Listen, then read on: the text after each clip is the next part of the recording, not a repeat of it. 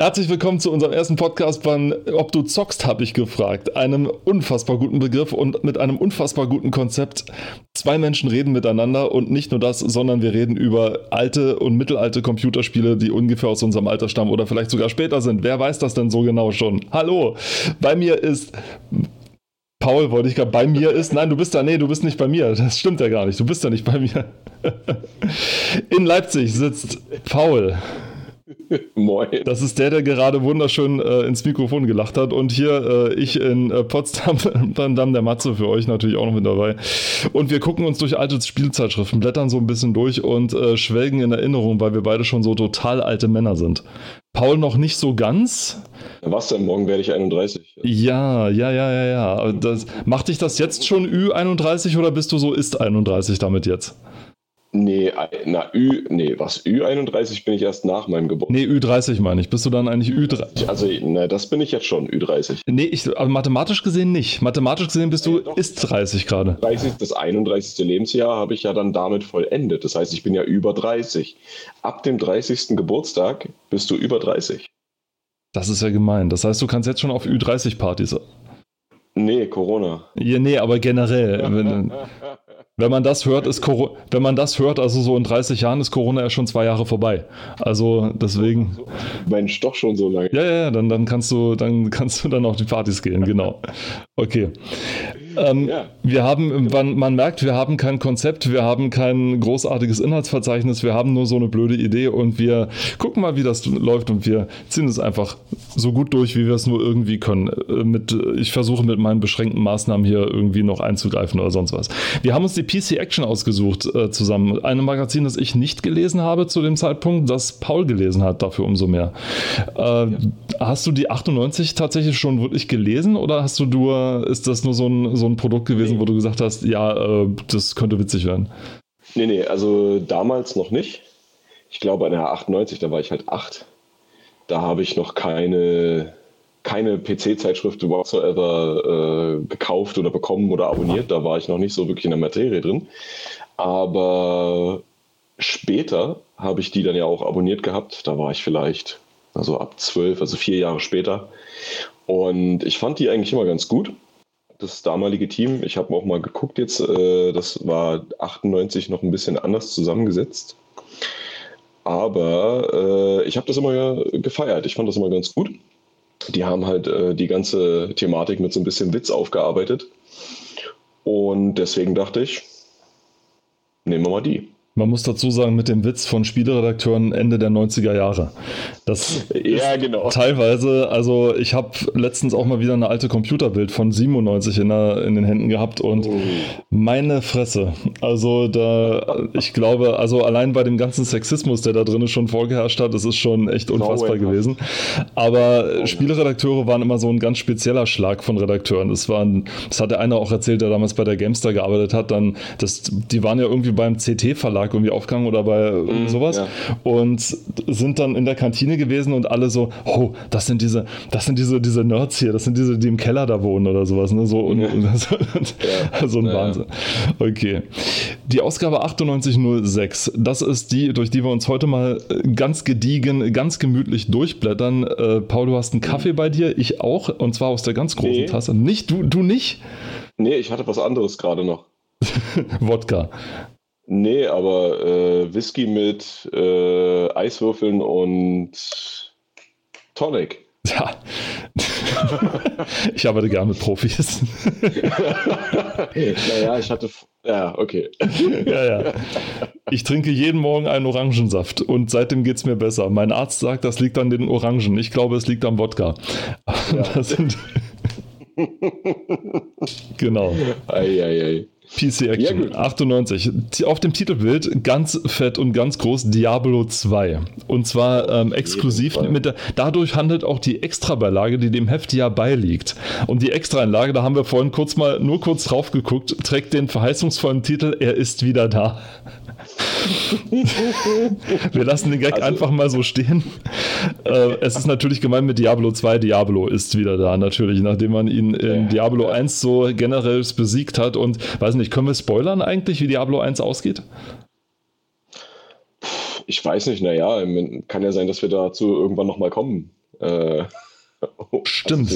Also, also behalten wir es uns ähm, vor, sagen wir nur so viel, Diablo wurde nicht ganz besiegt im ersten Teil, sondern. Äh, sonst wäre er nicht wieder da. Sonst wäre er nicht wieder da. Ne?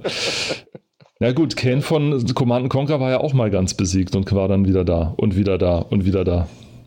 Ja, aber das ist, äh, wenn man vielleicht einfach nur Geld damit machen will, kann Möchte, man ja auch Charaktere wieder zurückholen. Möchtest du etwa hier andeuten, dass äh, Spielefirmen etwa teilweise aus monetären Absichten handeln und nicht gänzlich im Sinne des Spielers entscheiden? Nein, ich doch nicht. Wie absurd.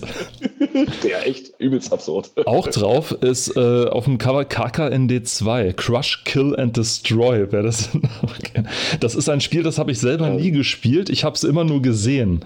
Aber irgendwie, und dann ist mir ganz charakteristisch dieses eine Gesicht aus irgendeinem Intro, oder ist es aus einem Missionsding, glaube ich, drin. Das ist so so ein Typ mit so einem, mit so einem anderen Auge oder so, so, so, so, so ein mutiertes Gesicht noch mit drin, wenn du dich dran erinnerst. Ich, ich glaube, ich weiß aber gar nicht, ob ich das gerade gedanklich mit was anderem ver verwechsle. Ja, mit, mit äh, MDK verwechsle ich das gerade. Ähm, ich habe es auch persönlich nie gespielt. Mir ist nur der Name halt ein Begriff. Ja. Ähm, ich wollte es, glaube ich, mal eine Zeit lang unbedingt. Aber das ist dann irgendwann abgeflacht. Ich weiß gar nicht mehr. Ich weiß auch gar nicht genau, worum es geht. Das ist ein Echtzeitstrategiespiel, so im Stil von, naja, was 98 halt so eine Echtzeitstrategie galt. Ah, ja, ja. Und spielte auch so auf so einem fernen Planeten teilweise. Also, aber bevor mich jetzt hier die Crush Kill and Destroy Fans äh, total zerfetzen, weil ich ihr Lieblingsspiel nicht 100% auswendig kann, lasse ich es lieber. Es ist ein Echtzeitstrategiespiel und äh, hatte, ich glaube, auch so ein paar mutierte Personen noch mit, mit so drin und so weiter.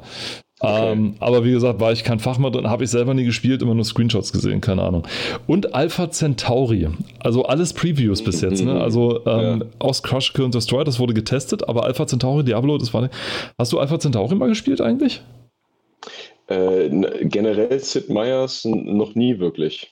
Nein, ehrlich? Also, nee, gar nicht. Civilization oder so? Nee, überhaupt nicht. Hm. Immer, immer nur gesehen äh, und in letzter Zeit mal so ein paar alte Videos geschaut, aber nie wirklich angetastet, weil äh, so Strategiespiele waren früher nicht so mein Ding. Das ist aber eine harte also Bildungslücke. Ja, die ich aber selber schon so ein bisschen aufhole. Im Rahmen deiner Möglichkeiten.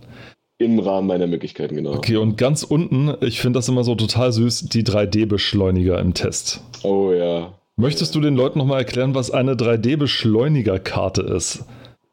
Eine 3D-Beschleunigerkarte. Also heutzutage würde man wahrscheinlich einfach nur Grafikkarte sagen. Wahrscheinlich. ähm, naja, ich meine, damals äh, gab es ja noch nicht so viel, so viele 3D-Anwendungen. Also wenn ich jetzt angucke, 98, ja, naja, wenn man es kurz fassen will, kann man halt wirklich sagen, es ist eigentlich eine Grafikkarte. Äh, 3D-Anwendungen waren jetzt noch nicht so durch die Bank weg implementiert in die ganze Szene und von daher dieser lustige Name 3D-Beschleuniger, ich weiß nicht, der, der, der wirft mich gerade so ein bisschen raus. Ich, ich habe mich gar nicht mehr daran erinnert, dass es das mal gab. Es gab tatsächlich Karten, die waren dazu ausgelegt, dass du sie zusätzlich zu deiner normalen Grafikkarte einbaust.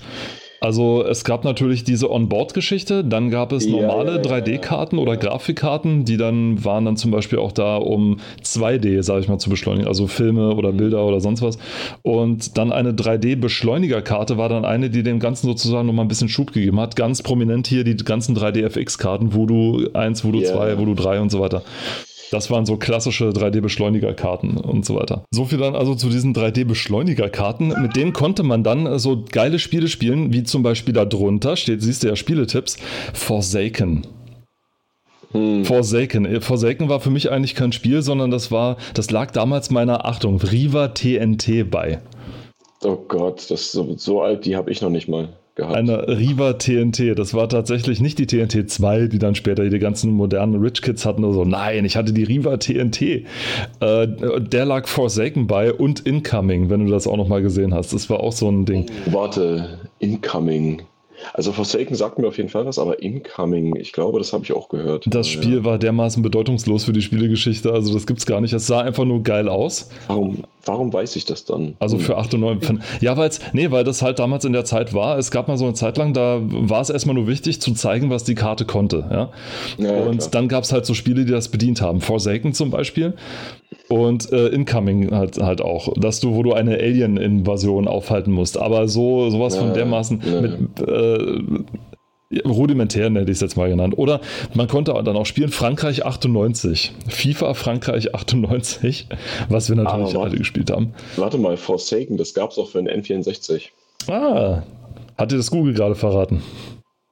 Ich habe nochmal nachgeguckt, woher ich das kenne und dann sehe ich gerade, dass das auch für einen N64 gemacht das wurde. Das kann sehr gut sein. Sah dann aber mittlerweile ja, sah nicht, nicht so gut aus, war dann limitierter, aber es gibt sogar mittlerweile seit 2018 eine remasterte Version für Windows, Mac und Linux und Xbox One. Na, ich will ja verdammt sein.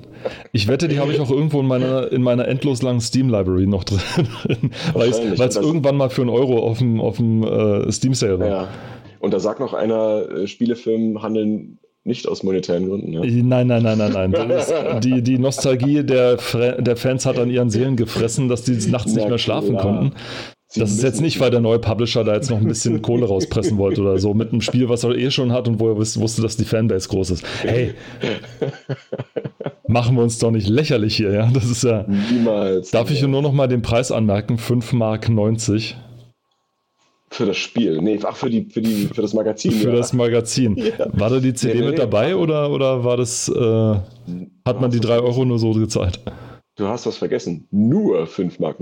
Nur 5,90 Mark. Also, ja, ich erinnere ich mich glaube, noch. ich ich gucke gerade, ich glaube, es gab, da war die CD mit bei. Gab es damals die überhaupt schon? Mhm. Also war die da schon ja, drin, weil es gab ja, es gab ja immer mal, äh, gerade GameStar hat das ja so gemacht, die haben dann ja nur das Magazin und ja. ein Magazin mit CD, später dann DVD. Hm. Und genau, bei denen hier ist sie, glaube ich, einfach mit dabei gewesen, schon ja. immer. Auch der große Joystick-Test, auf den freue ich mich dann auch schon, weil Joysticks waren früher ganz wichtig. Oh das war, Joyst also Gamepads gab es zwar auch schon, allerdings waren die so eher verpönt oder weiß nicht, warum man die kaum genutzt hat. Joysticks waren wichtig. Joysticks musstest du haben und können. Also ich, ich kann Joystick nicht. Ich habe es einmal probiert, da war ich keine Ahnung wie alt. Also es ist schon recht lang her. Und ich habe auch nie einen besessen, demzufolge. Ich war immer der Maustastatur-Mensch. Abgesehen von dem N64, was ich mal hatte, oder dann später die PlayStation. Ich hatte einen. Äh, ich, ich, weiß nicht, ob mir da was entgangen ist. Ich hatte einen und zwar hat mir die äh, Computerbild damals den äh, Logi Logitech Wingman Extreme Digital empfohlen. Also den Namen jetzt mal kurz beiseite geschoben, ja. Wingman. Der Wingman, ja, der sah wirklich, okay, er hat echt lange gehalten, also keine Ahnung, war nicht, warum ich den nicht mehr hatte. Und der hatte, äh, ich glaube, sechs Tasten oder so, oder sechs Bedien Bediendinger, so mit einem Schubhebel ja. und alles mögliche. Das war halt das Coole. Also gerade wenn du zum Beispiel so gespielt hast, solche äh, Flugsimulationen, die ich halt gespielt habe, zum Beispiel, oder Earth Siege 2 kommt man mhm. bestimmt auch noch mal lange, lange drauf. Ich dachte, das kann man nur mit dem Joystick spielen, weil, ich, weil der Roboter sich nicht bewegt hat. Ich habe dann allerdings erst später herausgefunden, dass ich die ganze Zeit versucht habe, das Hauptmenü zu steuern und das natürlich nicht funktioniert, sondern man schon auf nee. Rock'n'Roll drücken muss, was die wohl lustig fand für Spiel starten. habe ich nicht gemacht und mich gewundert, warum sich der Robo nicht bewegt. Ah, ja, aber sowas kenne ich auch. Einfach so Steuerung ja, die, die überhaupt nicht erstmal so intuitiv ist, wo man erst sich erstmal rantasten muss und dann merkt man, man macht die ganze Zeit eigentlich gar nichts, weil man, keine Ahnung, nicht auf Start gedrückt hat oder so. Ja. Hast du das auch früher gemacht, wenn der nervige Bruder mitspielen wollte oder das nervige Kind mitspielen wollte bei PlayStation oder sowas und da hast du dem das Gamepad in die Hand gedrückt ohne Kabel oder wo das Kabel nicht angeschlossen ist und er dann gedacht hat, es spielt mit? Ich bin Einzelkind, also nein. Okay, cool. nein, also ich, ich habe, ähm, nee, so, war, so weit ist es bei mir nie gekommen. Ich habe eigentlich immer Freunde. Ganz normal mit anderen, ja. Freunde. mein Freund hat vier Ecken und heißt HP, genau. ja. ja. Nee, also ähm, das, so, so kann ich das nicht nachvollziehen, aber ich weiß, wo, wie sich das anfühlen muss. Gut, äh, blätter, blättern wir mal, verlassen wir mal das Cover, blättern wir mal nach ja. innen ähm, und äh, wundern uns, dass die Volksbank Reifeisenbank eine Werbung gemacht hat. drin die Schöne ist, die Werbung ist ja auch mit dabei. Das ist ja ganz toll. Vielleicht erwähnen wir noch ganz toll die, ganz kurz die großartige Plattform, die diese ganzen Hefte zur Verfügung stellt, ähm, nämlich kultmax.com. K-U-L-T-M-A-G-S.com. Irgendwelche ganz tollen Menschen, ich glaube unter anderem einer von der PC Player hat, ein ehemaliger der PC Player hat es auf sich genommen und hat eine Plattform ins Leben gerufen, wo man tatsächlich äh, Spielemagazine eingescannt hat und das in einem wirklich unfassbaren Archiv. Also da ist wirklich eine ganze Menge ja. mit dabei. Und äh, uns beiden sind, glaube ich, du hast mir erzählt, für uns ist die, die Tränen der Vorfreude in Bächen oder die Tränen der Erinnerung in ja. Bächen ja. die Wangen runtergelaufen, ja. Waren das also tatsächlich. wirklich. Ja? Nee, nee, sag, waren das, das tatsächlich was? Waren das tatsächlich nur fünf Redakteure? Die das hier äh, machen? Ja. Weil auf dem Inhaltsverzeichnis sind nur fünf. Ich glaube, es sind nur fünf, ja. Ja, es sind nur fünf. Unglaublich. Also, das ist halt wirklich ein, ein immenses, also wirklich immenses Archiv mit Gigabyte über Gigabyte an eingescannten Magazinen ja, auch so kleine Perlen, wo es vielleicht nur so eins, zwei Ausgaben mal gab oder so, die recht schnell wieder verschwunden sind. Aber es ist wirklich immens. Also man kann sich alles angucken, größtenteils nach, auch nach Jahren dann geordnet. Ne? Also wirklich ein Blick wert. Man kann auch spenden. Ne? Mhm. Nur mal so am Rande erwähnt. Wer es übrig hat, auf jeden Fall. Und ja, dann verschiedene Bücher haben sie auch im Angebot. Ja. Ähm, das große C64-Handbuch. Ich habe es gesehen, das ist ganz ja. großartig. Oder das Amiga 2000-Buch.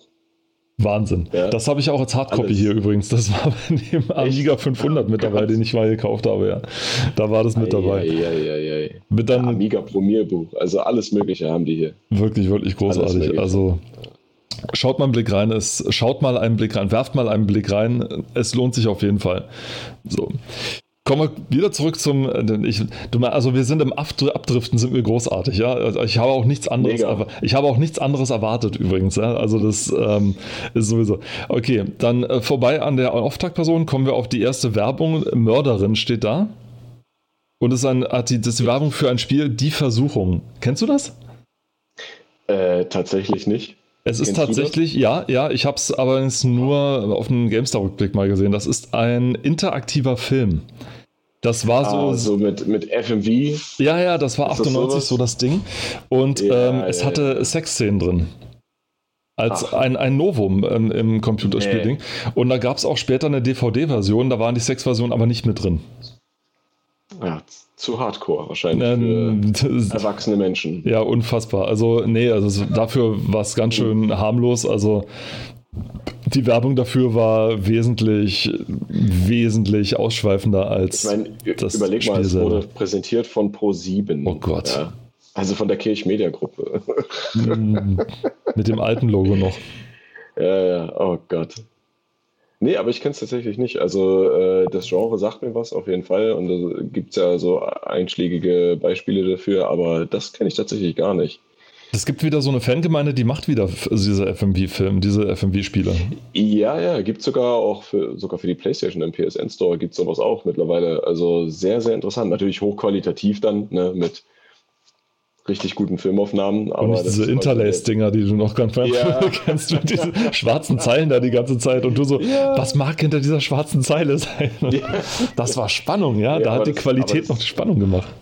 Aber das ist halt interessant, ne, dass es dafür auch noch eine Fangemeinde gibt, die das weiter pusht. Hm. Ja? Also auch wenn es überhaupt nicht meins ist, würde ich trotzdem sagen, Respekt an die Leute, die das machen. Definitiv. Ich meine, die haben ja auch eine Kickstarter-Kampagne gemacht und alles Mögliche. Also das fand ich richtig cool. Mhm.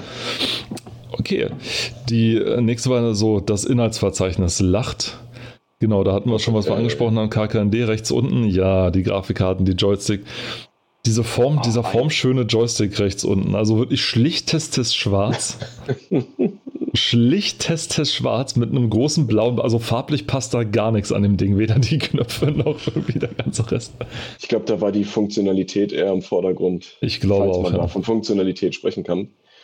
Und ein neuartiges Wow. Rennspiel wird äh, angekündigt. Colin McRae. Colin McRae, ja. Aber wo, wo, wo ich schon hängen geblieben bin, ist eigentlich gleich ist der Header von der Seite. Oh ja, mein. Gott. Iron Storm. Jetzt habe ich, ja, ja, also jetzt hab ich dich überquatscht. Sag das nochmal. Iron Storm. Ja, der Header von der Seite. Äh, Daikatana und was nicht alles. Also das war, das waren noch, das waren noch Spiele. Woher kennen wir denn Daikatana? Oder wieso, wieso ist dann, erklär doch mal, warum Ironstorm so eine wichtige Sache war. Oder warum sich überhaupt jemand Also- hätte drum scheren sollen. Also erstmal I- Iron Storm ähm, oder jetzt mal ein Beispiel von Daikatana. Ähm, das war ein Spiel, was seinerzeit auch nicht wirklich viel gehypt wurde, also nicht so wirklich gute Kritiken auch gekriegt hat. Es war einfach seiner Zeit so ein bisschen voraus. Also die haben halt viel probiert damit. Und ähm, ich weiß nicht, Dominion, das habe ich, das, das habe ich nicht gespielt, aber Daikatana habe ich tatsächlich eine Zeit lang wirklich viel gespielt. Leider damals nur in der deutschen zensierten Version. Ähm, und es ist tatsächlich ein bisschen, ja, man muss sich dann wirklich zurückversetzen in die Zeit. Also wenn man das gespielt hat, dann hat man erstmal eine Zeit lang gar nicht ge wirklich gewusst, was geht da ab. Ja, und ich erinnere mich noch an andere Spiele. Gott, wie hieß denn das? Ich glaube, Ironstorm. Das war so, ein, so, eine, so eine Mischung aus Zweiten Weltkrieg und äh, der sich dann aber noch ein bisschen weitergezogen hat als historisch korrekt. Fast so ein bisschen wie Wolfenstein. Die Nazis haben gewonnen, bla bla bla. Ja, und das halt aber schon viel, viel früher. Und Spielmechanik und so weiter war immer ganz gut. Story, ja, nicht, nicht so eine wirkliche Stärke, finde ich, tatsächlich.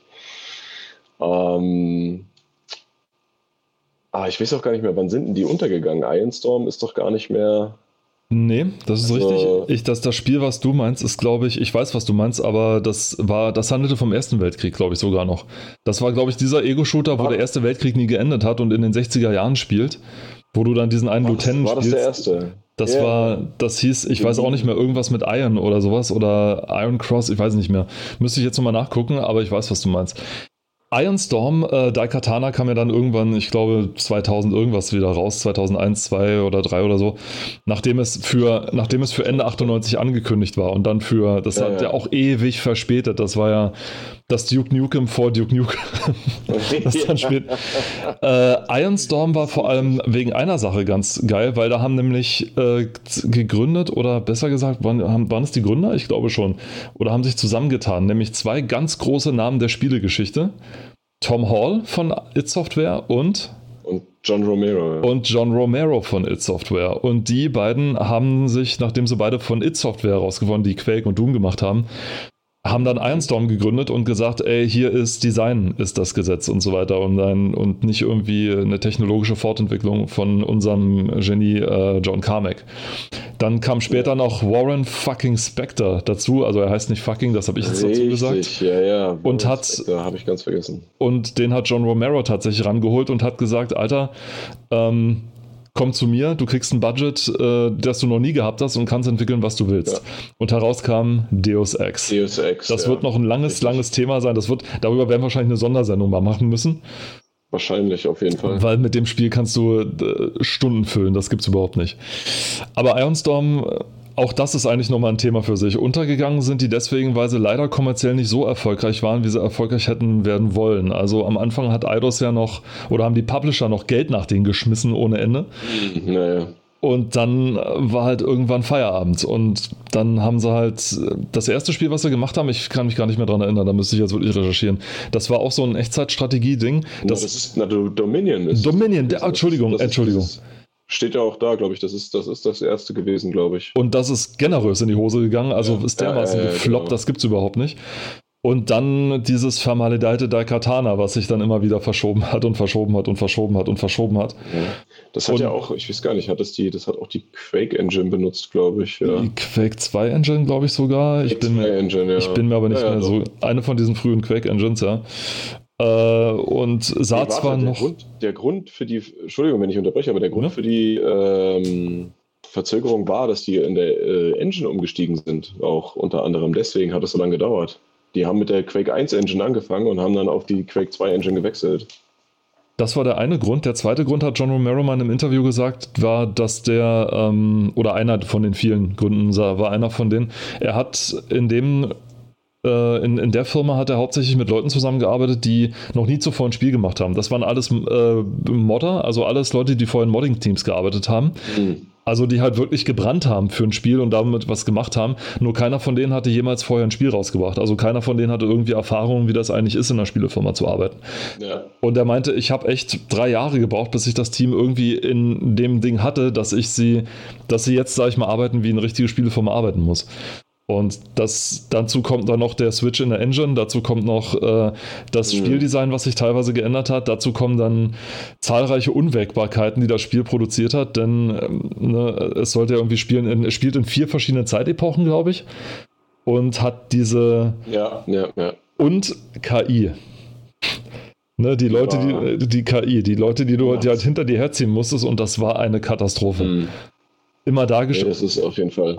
Ja, und das Dumme ist, du warst ja von denen abhängig. Also du konntest die nicht einfach stehen lassen und sagen können, komm du Blödmann, ich lass dich jetzt da stehen und mach den Level alleine. Das ging nicht. Du musstest die immer mitschleifen und wenn die gestorben sind, war das Level vorbei. Ja, das war irgendwie ein bisschen sehr, sehr anstrengend auf jeden Fall. Und ja klar, diese Sache mit den, mit den Zeitreisen, ja, also dass du wirklich in verschiedenen Universen oder Epochen dann da unterwegs warst. Also sehr, wie würde man sagen, sehr ambitious. ja. ambitious ist ja. wahrscheinlich ein sehr gutes Wort. Ja, ich also ich denke schon. Vorschlagen, wir blättern mal kurz weiter. Oh, hast du. Oh, ich, wir gucken gerade auf eine Werbung von Unreal. Uh, Unreal Hurts. Reality Bites, Unreal Hurts. Ein, ein geöffneter Mund mit einer Zunge, von dem ein Lizard, ein, jetzt fällt mir der Name nicht ein, ein Krokodil rauskommt. Lizard ist eine Echse eigentlich, aber ja, nee, aber in dem Fall ist es tatsächlich ein kleines Krokodil. Ein kleines äh, Krokodil. Das erste Unreal. Oh Gott. Da gibt es ja dieses zwei Lager, ne? die Half-Life-Fans und die Unreal-Fans. Ja, auf jeden Fall. Bist du Team Unreal sagen, oder bist du ein Team Half-Life? Ich bin un, un, Unlife, bin ich. ich bin Gut gerettet. ähm, nee, ich muss tatsächlich sagen, äh, einer der ersten Ego-Shooter, die ich jemals spielen konnte und auch gespielt habe, war tatsächlich Unreal. Das hat aber damit zu tun, dass mein mein Halbbruder, ähm, der um einige Jahre älter ist als ich, äh, sich bei, bei sich zu Hause auch so ein, naja, für damalige Verhältnisse sehr modernes ähm, Set aufgebaut hat. Und das, das weiß ich noch heute, der hatte damals schon eine der ersten 3D-Brillen. Ich habe also Unreal 1 mit einer 3D-Brille gespielt das ist, das ist wirklich was ganz Besonderes. Also das war, es ist natürlich nicht zu vergleichen mit dem, was wir heute kennen, ne? so mit äh, VR und was es nicht so gibt, aber das war schon geil. Das sah aus wie so eine, das, die Brille sah fast so aus wie so eine äh, Google, Google-Brille. Diese, wie heißt die? Google Glasses, glaube ich, ne? Google Glasses, genau so. Ne? So ein bisschen sah das aus, nur halt wie eine richtige Brille, nicht nur auf der Seite. Und ähm, du hast halt im Prinzip nur durch zwei dicke Glasscheiben geguckt, die das Ganze dann ja irgendwie projiziert haben. Es war cool und ich habe das halt auch super gern gespielt. Aber später dann auch äh, Half-Life auf jeden Fall. Google Was, Glass, also, genau, war es. Das einfach ja. nicht, nicht Glass ist oder Glas, genau. Ja, aber halt dieses 1998 äh, 3D, wo dir wahrscheinlich eher schlecht von geworden ist, als dass du es war, also wie gesagt, es ist nicht zu vergleichen gewesen. Ne? Also du hast kein, kein scharfes Bild unbedingt gehabt oder so. Ne? Und es sah zwar so aus, als könntest du reingreifen, aber es war nicht dasselbe Gefühl, als würdest du jetzt ja, eine VR-Brille aufhaben. Also es war eher so dieser Effekt von diesen Wackelbildern, so wo du ja, schon eher so in die Richtung. Ne? Ein bisschen besser als das, aber ist vergleichbar. Okay. Blättern wir weiter. Ähm, die aktuellen Blockbuster. Äh, oh, äh, das ist, das ist, ah, hier oben, das ist die erste, das ist ein Screenshot, glaube ich, vom ersten, vom, von einem der ersten Alpha-Versionen oder Beta-Versionen von Siedler 3. Ja, wir sind ja. bei Siedler 3, hier nicht bei Siedler 498 oder sowas, sondern tatsächlich, wo das war auch eine Zeit, wo man in Computerzeitschriften noch unfallfrei das Wort oder straffrei das Wort Wuseln schreiben durfte. Oh Gott, ja. Das ist nach dem Nachsiedler, glaube ich, so ein bisschen richtig overused worden. Also dann, egal wenn. Ich glaube, ich, ich glaube tatsächlich, dass die, dieses Franchise, die Siedler im Deutschen exakt dieses Wort tot benutzt haben. Ja. Also, das, wenn man dieses Wort verwendet hat, dann hat man automatisch an die Siedler gedacht. Ja. Spät, man, man hat es dann später auch, keine Ahnung, ich weiß nicht so, ich, ich bringe das so mit den, mit den Sims noch so ein bisschen in Verbindung, aber nur mit dem ersten, weil da, das war dann auch so die Zeit irgendwie, als das erste Sims rauskam. Da wurde dann auch in den ganzen Magazinen immer davon gesprochen, ja, und dann wuseln die und dann denke ich mir heutzutage, dieses Wort kann ich eigentlich gar nicht mehr hören. Ja, weil, weil das einfach tot benutzt wurde davon. Ah, wirklich. Das ist richtig krass. Und das erste Siedler, was ich tatsächlich gespielt habe, war das äh, zweite, Veni Vidi Vici. Also das war, das war das erste. Age of Empires 2, auch hier. Ja. Die ganzen Strategiespiele. Definitiv. Da, das war ja gerade so der Boom. Also so 98, 97, ja. 96, das ging dann mit äh, Dune 2 ja los. Irgendwann 95 oder so, wo das rauskam. Das war, das heute ja nicht mehr spielbar. Ja. Denn das Rahmen um seine Truppen ziehen und Leute wohin schicken, das kam erst mit, äh, ich glaube, mit Command Conquer. Das hatten die sich dann erst ausgedacht. Davor musstest ja. du die alle einzeln anklicken und irgendwo hinschicken. Kannst du dir heute StarCraft 2 vorstellen, wenn man einfach jede Einheit einzeln anwählen muss und irgendwo hinklicken muss, ohne Rahmen ziehen? Wie, wie, wie, wie will man da äh, eine Weltmeisterschaft ausrichten? Das ist unfassbar. Wie, wie soll das gehen? Okay, ja, allerdings muss ich dazu sagen, ähm, wenn du mal den Leuten bei einem StarCraft 2 oder bei StarCraft 1, ja, wenn du in, in Korea diese Leute anguckst, die da sp sportlich das spielen, äh, die, ja, die linke Hand, da denkst du dir, das, das geht doch eigentlich gar nicht. Dafür sind doch die Gelenke gar nicht da. Die haben irgendwie Anschläge in der, die haben Anschläge in der Minute. Da träumen manche Maschinenschreiber in der Stunde von. Ja, das, das gibt es überhaupt das nicht. Also krass, die knallen da die Tastaturen weg, das gibt es überhaupt nicht. Ich meine, die haben ja auch unzählige an, äh, ja, an, an, an Keybindings und an, an Shortcuts und was nicht alles. Und das müssen die ja so legen, dass die so schnell da rankommen. Und da können die ja natürlich auch einzelne Einheiten anwählen, aber das ist unglaublich. Das ist wirklich unglaublich. Also ich habe das wirklich mal einmal gesehen oder zweimal oder sowas und habe gedacht, boah, Alter, nee, im Leben nicht. Und direkt darunter, wir sprachen vorhin gerade, C&C Tiberian Sun. Hm, ja. Und dann, das ist ja der erste Fehler unter Westwoods drittes Spiel der C&C-Serie. Das ist ein Fehler. Also kein Fehler in dem Sinne, sondern das ist so ein Ding, ich weiß nicht, von wem das eingefallen ist oder warum die sich dafür entschieden haben.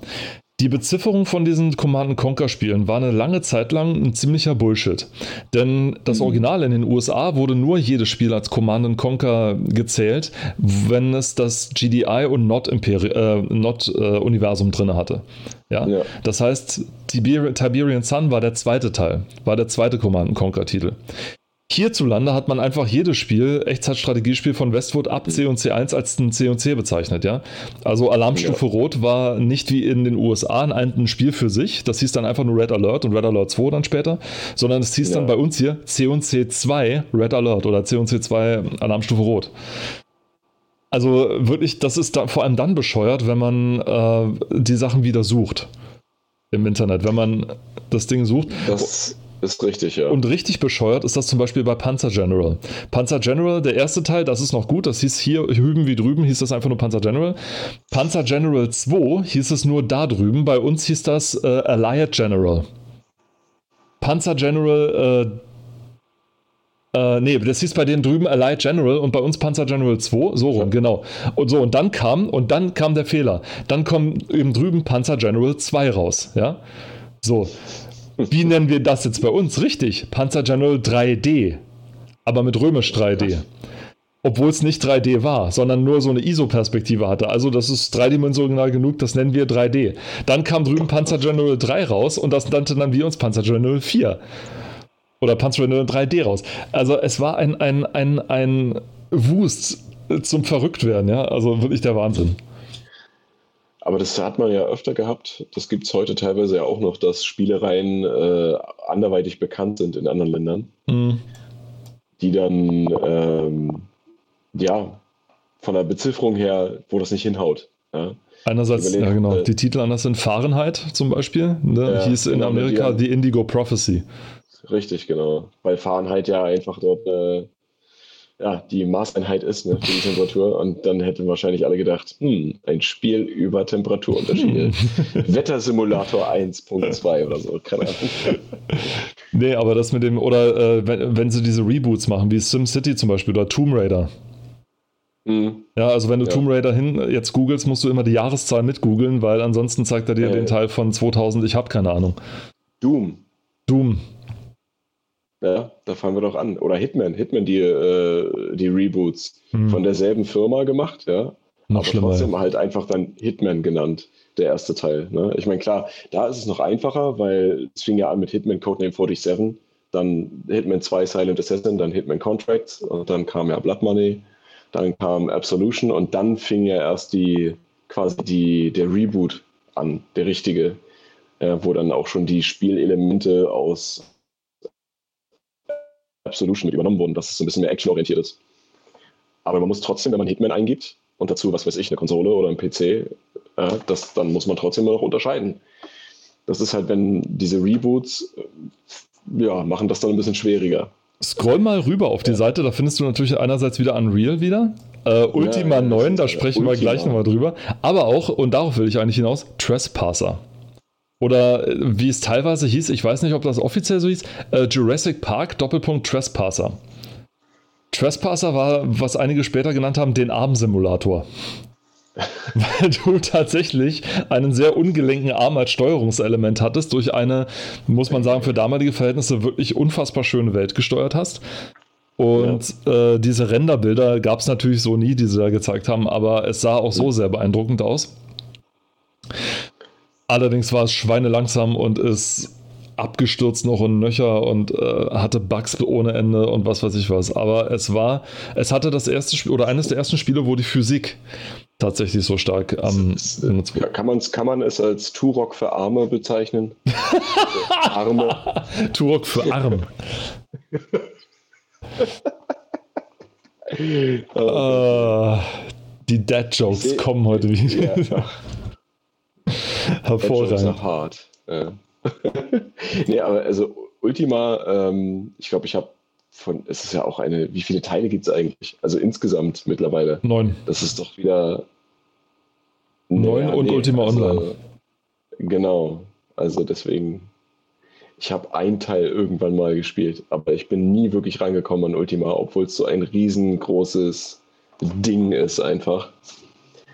Und ja, also ich habe auch ja. neuen gespielt. Das gibt es ja auf, also wer spielen möchte, das gibt es auf GOG, ist mittlerweile mit den äh, Fan-Patches und mit den ganzen Patches tatsächlich auch spielbar. Das mhm. war ja auch damals so ein Riesending. Also ich konnte es damals nicht spielen, weil es einfach grafisch zu aufwendig war. Ich konnte es dann später nicht spielen, weil ich das Internet für ja. die Patches nicht hatte. Ich habe mir aber dann irgendwann mal vorgenommen, ich spiele es jetzt mal durch. Ja, das muss ich auch noch machen und ähm, ich bin, glaube ich, irgendwie bis zum vierten oder sowas gekommen, weil das Spiel ist ja gigantisch groß. Also ist ja wirklich unfassbar groß, ja. ist ja riesig. Ähm, und ist auch vom Kanon her das letzte Abenteuer. Also sollte auch, das war lange vorher angekündigt, dass das das letzte Abenteuer vom Avatar wird und dann war es das. Bezeichnend hier auch die, der, die Unter, äh, nicht der Untertitel, sondern die Unterschrift hier, wird aus, die Bildunterschrift wird aus Ultima 9 ein Avatar Raider à la Lara Croft weil es nämlich aus der Schulterperspektive den Avatar gesehen hat. Und da kannst du mal sehen, wie Tomb Raider ah, ja, ja beeinflusst, ne? beeinflusst hat, genau. Ja. Alles, was ja, dann aus der Schulterperspektive war, war lange Zeit in, in, Zeitschriften, du weißt es noch, hieß einfach nur, stand einfach nur aus der Tomb Raider Perspektive oder aus der Tomb Raider Perspektive. Ja, oder, oder Croft, ja, ja, das ist krass. Stimmt, jetzt wo du sagst. Und das war ja. Ja. Nee, nee, ich, ich gucke nebenbei immer noch mal so ähm, ein paar Details hier. Du machst also quasi den, den Bob Andrews Recherchen und Archiv. Ich mache alles. Machst alles, sehr geil. nee, aber stimmt, es ist krass, wie, ähm, wie intensiv so die Einflüsse von diversen Titeln waren auf ein gesamtes Genre. Ja. ja so Genre definierend. Ja. Ähm, weiß nicht, Resident Evil, äh, was das mit, der, mit dem Horrorgenre gemacht hat. Ja. Oder in dem Fall halt Tomb Raider. Ja. Was, haben, was, was hat Tomb Raider mit der Art und Weise gemacht, wie ja, wie Kameraeinstellungen einfach bezeichnet wurden, ne, damals. Wobei man bei Resident Evil noch sagen muss, dem ging ja äh, eigentlich Alone in the Dark als äh, Erfinder des, des Horror-Schleich, des Horror-Survival-Ding ja, so davor. Aber die haben, also ich meine, Alone in the Dark, klar, aber die haben, ja, Resident Evil hat das Ganze quasi auf so eine etwas ich will nicht ernstere, aber auf eine erwachsenere Ebene geholt, weil ja. die ersten zwei Alone in the Dark Teile waren eher so, ich weiß nicht, das war, war so, so, so comichaft ein bisschen. Also nicht die Darstellung unbedingt, aber. Na doch, die auch. Alone in the Dark 4 war das, glaube ich. War das erste, was ich gespielt habe, bevor ich die davor ge gespielt mal habe. Mhm. Und ähm, das war dann schon eher ein bisschen düsterer. Ja, die Teile davor waren nicht ganz so düster. Das war aber auch technisch bedingt, denn die ersten Teile, wir reden hier von 1900 was, 93, 94, ja. Warte. Oder so. Und ich habe äh, nämlich das äh, von GDQ, äh, vom, nicht GDQ, von bei der Game Developers Conference bei GDC, den Entwickler von Alone in the Dark, der hat über seine, über das Spiel gesprochen hat. Der hat die Engine ha. selber. Der, bitte? Nee, äh, H. Ich habe nur H gesagt, weil das erste kam 92. Ah, okay, siehst du? Also noch ja. vor Doom. Also noch ja. ne, vor Doom. Also nur mal so, was, welche Grafik dazu erwarten ist.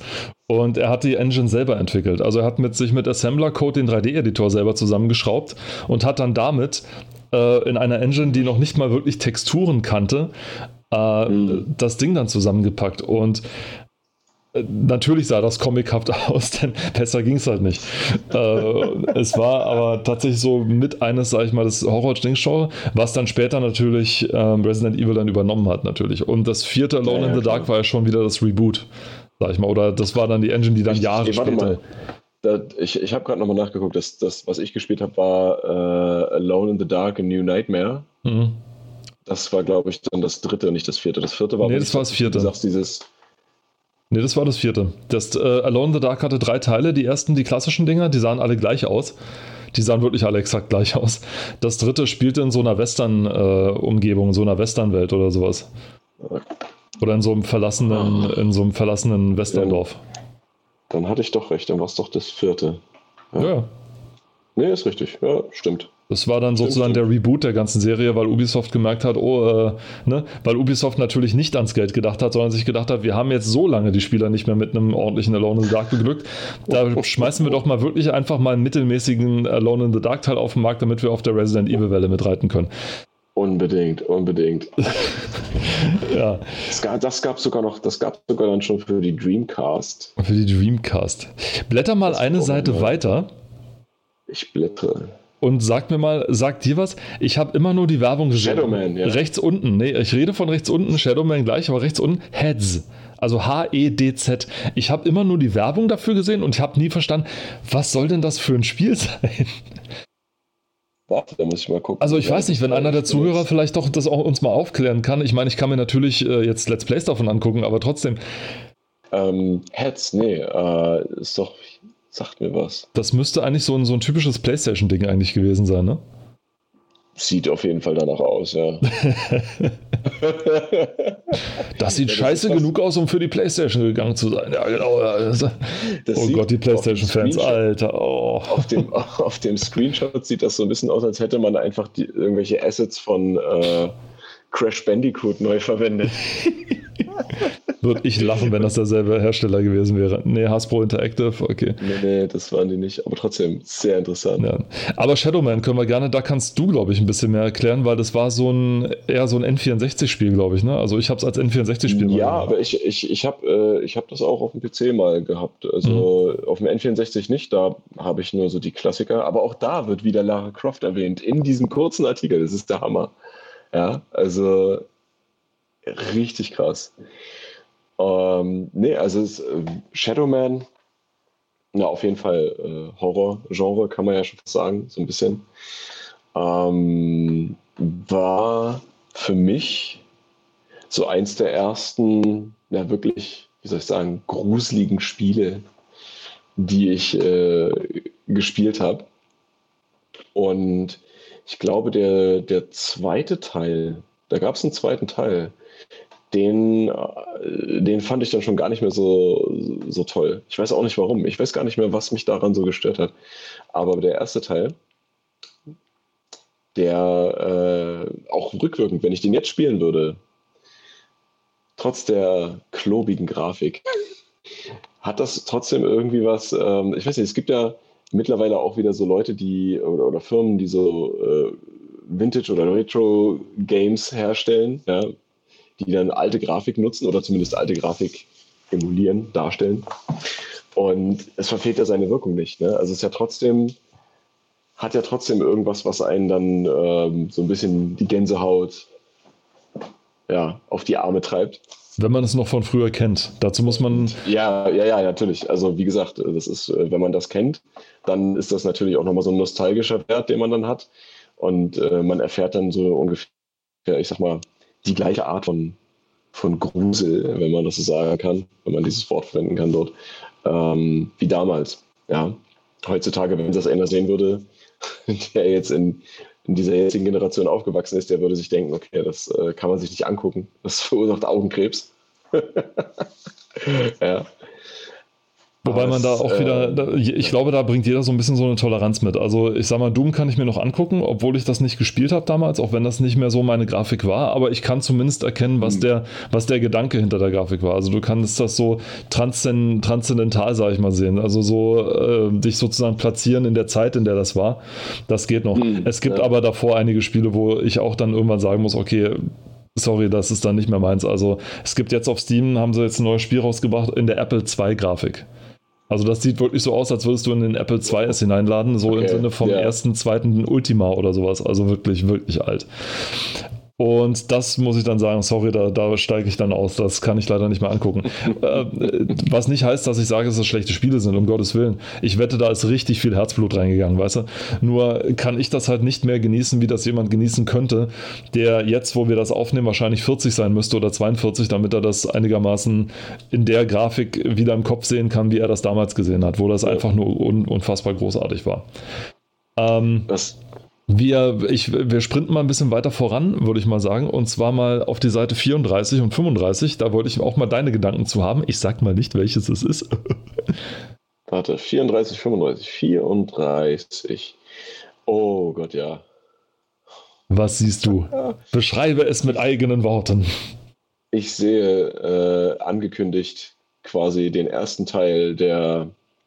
Nee, doch, den, äh, von, von der, von der Thief-Reihe. The ja. Thief. The Dark Project. Also, ich sag mal, so der, eine der Vorreiter oder wenn nicht sogar der Vorreiter äh, im Stealth-Genre, wenn man das so bezeichnen möchte. Der Wegbereiter, ja.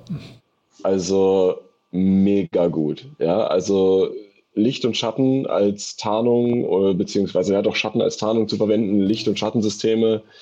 Ähm, auch damals schon, also genial. Würde ich kann ich eigentlich nur jedem empfehlen, wenn man die Möglichkeit hat, das mal zu spielen, sollte man es tun. Ich meine, es gibt natürlich auch schon mittlerweile äh, Thief als, ich weiß nicht, ob es ein Reboot ist in dem Sinne, äh, für, die, für die neueren Generationen jetzt, aber Thief 1 und 2 Bombe. Bombe. Kann ich nur empfehlen. Wobei ich sagen ja, muss, also man kann den ersten Teil, aus meiner Sicht kann man den ersten Teil getrost überspringen. Der hat noch einige so Nervigkeiten drin, die der zweite ja, Teil dann hat, ausgebügelt ja, hat. Ja, und ja. man verpasst auch nicht sehr viel. Man, man merkt im Vergleich zum zweiten, das steckte dann so ein bisschen noch in den Kinderschuhen. Der zweite hat es dann wirklich perfektioniert, finde ich. Ja, den, den habe ich auch liebend gern gespielt. Äh, eine, weil ich so ein kleiner Kleptomane bin. Aber so diese, ich, ich, sag, ich sag nur eins, äh, Wasserpfeile. Ja. Wasserpfeile. Ich meine, da The, The Legend of Zelda hat, ich weiß nicht, hat, hatte Ocarina of Time, die hatten doch auch sowas. Feuerpfeile, Wasserpfeile, Lichtpfeile etc. Boah, da fragst aber, du mich was, tut mir leid. Aber dort hat das ja auch, also ich weiß nicht, das, das, das war so intelligent mit eingebunden in die ganze Thematik. Ja. Kann ich nicht, kann ich nicht anders sagen. Also, das ist wirklich perfekt. Das ist ein perfektes Spiel. Also der zweite Teil. Ja, ja, definitiv. Der zweite Teil hatte vor allem keine Zombies mehr, wie die der erste Teil noch hatte. Ach Gott, ja, das ist. Das, wie gesagt, das ist, deswegen sage ich also, wenn man sich die Faszination von Thief mal antun möchte und äh, keine Augen hat, weil damit man die grauslige Grafik nicht sehen muss, ähm, wobei man sagen muss, das war Thief 2, war auch damals schon, als es rauskam, nicht mehr das allerneueste frische Spiel. Sobald man es aber mal angefangen ja. hat und sobald man tatsächlich das Spiel mal äh, durch, hinweg, durch das Ding hinweg sieht und man kann sehr schnell durch über die Grafik hinwegsehen, weil die Sprachausgabe ja. ist fantastisch, sowohl im, im Englischen als auch im Deutschen, muss ich mal hier dazu. Also es ist ja nicht immer so, dass die Lokalisation so gut geglückt ist. In Thief 2 ist sie wirklich gut geglückt. Also die Stimmen wirklich ja. sind absolut hörbar ähm, die, die ganze Geräuschkulisse überhaupt, ja. Also so dieses wirklich nachts war ja auch wichtig, ja. der Sound. Ne? Also, dem, dass, die, dass die KI so weit war, dass sie quasi unterscheiden konnte zwischen Geräuschen, die dann dort irgendwo aufgetreten sind und dann auch nachgeguckt haben. Ja, das ist ja das Geile. Dass du das 98, beziehungsweise, gut, das ist jetzt Thief 1, aber Thief 2 kam wann? 99 oder so tatsächlich. 99? 2000, 2000 glaube ich, 2099 oder so. Also, also unweit danach. Mhm. Und ähm, dass die schon so weit waren, dass, dass du wirklich diese Mechaniken auch nutzen konntest. Also äh, moderner Vertreter aus dem Genre, ich sage jetzt mal Splinter Cell oder der äh, Hitman, ja, wo es auch wirklich darauf ankommt, ungesehen zu sein und äh, äh, Ablenkung ja, mit einzubinden das scheint alles so selbstverständlich, aber dort, damals, das war bombastisch. Das war bombastisch, ja. Also das, ja. Kann ich nicht anders sagen. War natürlich nicht das erste Schleichspiel seiner Zeit. Also es gab ein Spiel, das hieß, nee. das, äh, das hieß tatsächlich Castle Wolfenstein. Und zwar nicht das Ding von It Software, sondern die nee, das davor. uralte DOS-Version, wo man das in einer krümelixtennen Grafik auch das kann man heute nicht mal, mehr spielen. Ja, hast ich habe das mal gesehen. Es ist, es ist absolut abgefahren, wie das aussieht. Wie das aussah. Aber halt hat damals auch schon gezeigt, okay, äh, manchmal, man muss die Wache nicht erledigen, man kann auch drum rumschleichen. Und ja. ähm, aber wie gesagt, zu Thief natürlich kein Vergleich, dass das vor allem noch mit Schatten und so weiter, das auch eine Revolution damals so ein bisschen war, denn wenn man gesagt hat, wir machen ein Spiel aus der Ego-Sicht, dann waren, dann haben eigentlich alle gedacht, okay, da kommt jetzt ein Doom, ein Unreal, ein Duke Nukem dabei raus oder sonst was. Und ja. dann haben sie gesagt, nö, ähm, da wird nicht geschossen und alle, das ist doch total langweilig. Also ich will doch nicht die ganze Zeit, hä? Das ist doch, wie, ich kann die nicht erschießen. Oder ich kann ja, schon und wenn dann. Das ist doch total doof. Und dann, ja, du musst dich im Schatten verstecken, weil du ja einen Lichtmeter hast, das natürlich dir sagt, wie, wie hell und wie gut sichtbar du ja, gerade bist. Ja, wie sichtbar du wie bist. Wie sichtbar ja. du gerade bist, was ja. bei Splinter Cell natürlich äh, dann äh, vollkommen normal ist, sag ich mal so. Damals komplett neu war. Und das hat für Spannung gesorgt, weil wenn die Wache dann wirklich so eine Nasenspitze an dir vorbeigeht und dich nicht sieht, weil du ja im Schatten bist, und du dann endlich über den gefliesten Boden, weil der halt echt laut ist, und dann dreht er sich gerade so um, ist da jemand? Oder sowas, und du kannst kannst ihm richtig eins über, die, über den Schädel kloppen und der ja. blickt halt, das ist einfach so ein befriedigender Moment, weißt du? Wenn du dann nach und nach ein ganzes Schloss leer räumst oder so, weil du einfach irgendwo äh, dann die Finger lang machen musst. Vor allen Dingen, also auch die, äh, weil du gemeint hast, den ersten Teil kann man auch gut überspringen, da gebe ich dir auch recht, weil äh, storytechnisch auch der zweite ein bisschen ausgereifter war, also ausgefeilter. Ja, und du hast da ja auch diese Einbindung mit diesen, ich weiß nicht, so fast schon Steampunk-Elemente, ne? diese äh, mechanischen äh, ja, Figuren, die da mit eingebunden waren, also in den ganzen Schlössern oder auch so diese gehe so geheime Räume, ja, oder so äh, irgendwelche Schätze, die versteckt sind, so ganz klischeehaft hinter irgendwelchen Bildern oder aber auch ein bisschen komplizierter, die man bei einem ersten Durchspielen gar nicht findet. Ja? Und dann hast, kannst du am Ende von jedem Level sehen, wie viele von den Schätzen, die verteilt waren, fast auch wie bei Wolfenstein, habe ich denn gefunden. Ja, nur halt schon damals. Und das, das fand ich so genial, ne? dass du dann auch eine Art äh, Wiederspielwert dadurch hattest. Ne? Und du konntest ja, was ja auch genial war, jedes Level auch irgendwie anders angehen. Du musstest ja nicht immer durch die Fronttür rein oder durchs Fenster oben. Du konntest, wenn du mal nachgeschaut hast, irgendwo einen Schlüssel gefunden hast, konntest du hinten durch die Hintertür oder sowas. Und das war schon, das war schon geil. Da kann man natürlich so im Spiel immer vorwerfen, na gut, es ist dann eher Try and Error, so nach dem Motto. Also wir, ähm, man muss halt versuchen, ja. Irrtum. Aber das ist ein Spiel, wo das Spaß gemacht hat, wo das Ausprobieren tatsächlich Spaß gemacht hat. Ja, natürlich. Wo du, natürlich. genau wie bei Hitman später, dann auch gucken wolltest, oh. naja, was geht denn eigentlich? Ja, muss ich denn unbedingt mich mhm. auf den Kirchturm stellen und von da aus die zwei Wachen? Könnte ich nicht auch versuchen, mich als welche zu verkleiden und dann durch die Vordertür? Ah, nee, dann komme ich ja da nicht ran. Und also, und dieses, und dieses genau. Tüfteln, dieses Probieren, dieses Zeitlassen, das ist so wirklich so die, diese Errungenschaft, die Thief, sag ich mal, mit reingebracht hat. Schade, dass Thief 2 dann, ich glaube, mit, ich glaube, nach System Shock oder so, haben die dann keinen Titel mehr rausgebracht, war dann das letzte Spiel von Looking Glass dann. Oder eines der letzten Spiele von Looking genau, Glass. Der, der dritte Teil ist dann über Eidos gewesen, glaube ich. Ja, oder wurde von jemand anders. Eidos war ja dann der Publisher und so oder so, ja, aber ja, da müssen wir ja, mal nachgucken. gut. Wer das dann tatsächlich Fall, entwickelt hat. Äh, war der dritte Teil, der hat ja, also der war, weiß ich nicht, wie der zweite, nur mit hübscherer Grafik, also nicht wirklich eine äh, Weiterentwicklung. Mhm. So ungefähr. Wir ähm, sind schon ziemlich gut dabei, deswegen gehen wir mal als letztes, haben wir noch ein, aber noch einen Schmanke hier gefunden. Gehen wir auf die Seite 62 ist das, nicht 52, 62. Da, da, da, da bin ich gerade tatsächlich. Ehrlich? Tachonator, der Autobahnraser. Habe ich tatsächlich auch gespielt, ne? Tatsächlich? Habe ich, hab ich, auch mal gespielt, ohne Mist. Ja. Also ich also, habe nur Videoaufnahmen davon gesehen und war so froh, dass ich es nicht gespielt habe, weil das muss ja. Also ich, ich muss auch gestehen, es war nur mal eine Demo gewesen, ja. die ich gespielt hatte. Auf irgendeiner dieser wundervollen CDs, Schrägstrich DVDs, die dann ja in den Magazinen drin waren. Ähm, und ich sehe gerade hier, Vergleich, Bewertung, ne? Ja. Zwischen Motorhead, Autobahnraser und Need for Speed 2 SE. Need for Speed 2 liegt unter Autobahnraser. Was? Was? Ihr das? Ihr? also ich habe, wie gesagt, ich habe das auch mal gespielt. Ja, ich, ich an den Screenshots hier, ich erkenne das wieder.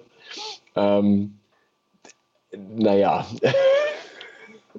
ich, ich kann nicht viel Positives darüber sagen. Sagen wir es mal so. Ich war schon eher wenn es um Rennspiele ging, da bin ich, da bin ich schuldig. Ich bin eher so ein Need for Speed Typ. Ja. Also ich habe auch noch nie wirklich viel um mich um Realität dort geschert. Also es gibt ja Leute, die dann eher so, äh, die wollen alles Mögliche tunen. Da musst du hier den Stoßdämpfer jeden Zentimeter, Millimeter einstellen können und sowas alles. Ne? Ist nicht meins. Ich will einfach nur fahren. Wobei Autobahnraser, wie der Name ja schon sagt, ist, äh, da, da, war jetzt nicht so viel mit, mit Tuning. Ähm, aber es war, es, es, es, es hat sich nicht gut gesteuert, finde ich, im Vergleich zum Beispiel zu Need for Speed. War die Steuerung irgendwie, das, was du dann auf dem Bildschirm gesehen hast, war dann flüssiger, sag ich mal. Ne? Also, was nach der Eingabe deiner Befehle passiert ist, war jetzt nicht so meins. Die klassischen Need for also, Speeds hast du so eher gespielt oder die, die, die späteren? Also mit äh, klassisch meine ich jetzt sowohl, 1, 2, 3 und so weiter. Ja, ja, nee, sowohl als auch. Das erste war, glaube ich, 2 oder der danach. Und mhm. dann habe ich äh, später mit der PlayStation 2, war dann ein sehr großer Sprung, war dann äh, Need for Speed Underground natürlich. Mhm. Ja, also da, da konnte man auch tunen, aber da ging es ja nicht um Realismus. Da hast du jetzt nicht irgendwie die Straßenhaftung so, Art, so derart feinmäßig anpassen können, dass da irgendwie, das weiß ich nicht. Also Need for Speed 2, so auf dem PC damals sogar noch äh, das erste, was ich von denen gespielt habe. Ja. Also Need for Speed 2 habe ich letztens auch mal wieder zum Laufen gebracht. Also das ist ja auch mit, dem, mit der DOS-Box immer noch so ein Ding, weil du musst äh, schwierig. teilweise schwierig, weil du äh, 98, 97, 99 so diese Dinger waren, die war so der wilde Westen bei den 3D-Beschleunigern und bei den 3D-Karten. Mhm. Fast jedes Spiel war für eine andere Karte optimiert oder für irgendwas. Das heißt, du hattest teilweise oh, richtig, richtig, richtig Probleme, auch mit dem damaligen DirectX und so weiter, die irgendwie zum Laufen zu bringen. Aber als es dann ja. lief, muss ich sagen, das hat so einen Spaß gemacht, das gibt es überhaupt nicht, Auf weil es so Fall. kompromisslos ist. Ja, ja Pedal ja, to ja. the Metal und dann los. Langgezogene Kurven, Ding und mit deinem Ferrari mit richtig tollen geilen Karren dann wirklich an den anderen vorbei. Das hat einfach nur Spaß gemacht, ja. Und Autobahnraser war halt, ja, das hat aber, muss man dazu sagen, da muss ich Christian Schmidt auch recht geben, einer der cleversten Namen der deutschen Spielegeschichte. Autobahnraser. Kann sich jeder was drunter vorstellen? Jeder weiß sofort, wo, was, ja. was passiert. Also in und Deutschland ich, weiß das jeder. In Deutschland. In Deutschland. Und ja, und das, das Ding ist ja Davilex, die das hergestellt haben. Die waren ja, ähm, die waren ja richtig schlau. Die haben ja teilweise, auch als sie mal später ein Fußballspiel gemacht haben, die haben das für jedes Land sozusagen angepasst dann auch noch. Oder irgendwie gemacht, weißt du? Also die haben, mhm. ich weiß nicht, ob es dann noch einen, einen äh, Highway-Raser gibt für, keine Ahnung, für Großbritannien oder sowas, aber Autobahnraser war, und das wundert nicht, in Deutschland mordsmäßig erfolgreich. Aber das ist ja dann auch so ungefähr wie mit den ganzen ähm, ja, Simulationsspiele sind ja seit einiger Zeit äh, immer, naja, weiß ich nicht, beliebt, kann man fast sagen. Und äh, die werden ja teilweise für jedes Land auch mit einem anderen Titel be bedacht. Ne? Also es gibt ja sogar, oder die werden auch so gelassen. Es gab zum Beispiel letztens, äh, ich weiß gar nicht, vor zwei Jahren oder so kam das raus, also auch grottenschlecht. Ähm, irgendwie so eine Art Polizeisimulator. Autobahnpolizei, genau, Autobahnpolizei. Gott. Und das hieß im Englischen auch Autobahnpolizei. Ne? Die haben das einfach so gelassen. und, es ist halt wirklich so, so grottig schlecht, ja. Also das ist so eins, wo, wo man so äh, Fun-Gameplay-Videos nur findet, weil niemand kann das ernsthaft spielen. Also das ist, das sind so Spiele, da ist Autobahn Raser noch äh, ja, noch Gold wert. Deswegen, ja, allein schon vom Nostalgischen her. Unglaublich. Echt. Paul, richtig geil. Wir nähern uns dem Ende. Wir müssen leider schon Schluss machen. Es tut mir wirklich sehr leid. Äh, das war unser erster Podcast von Ob du zockst, habe ich gefragt. Wir sind nicht ganz durchgekommen.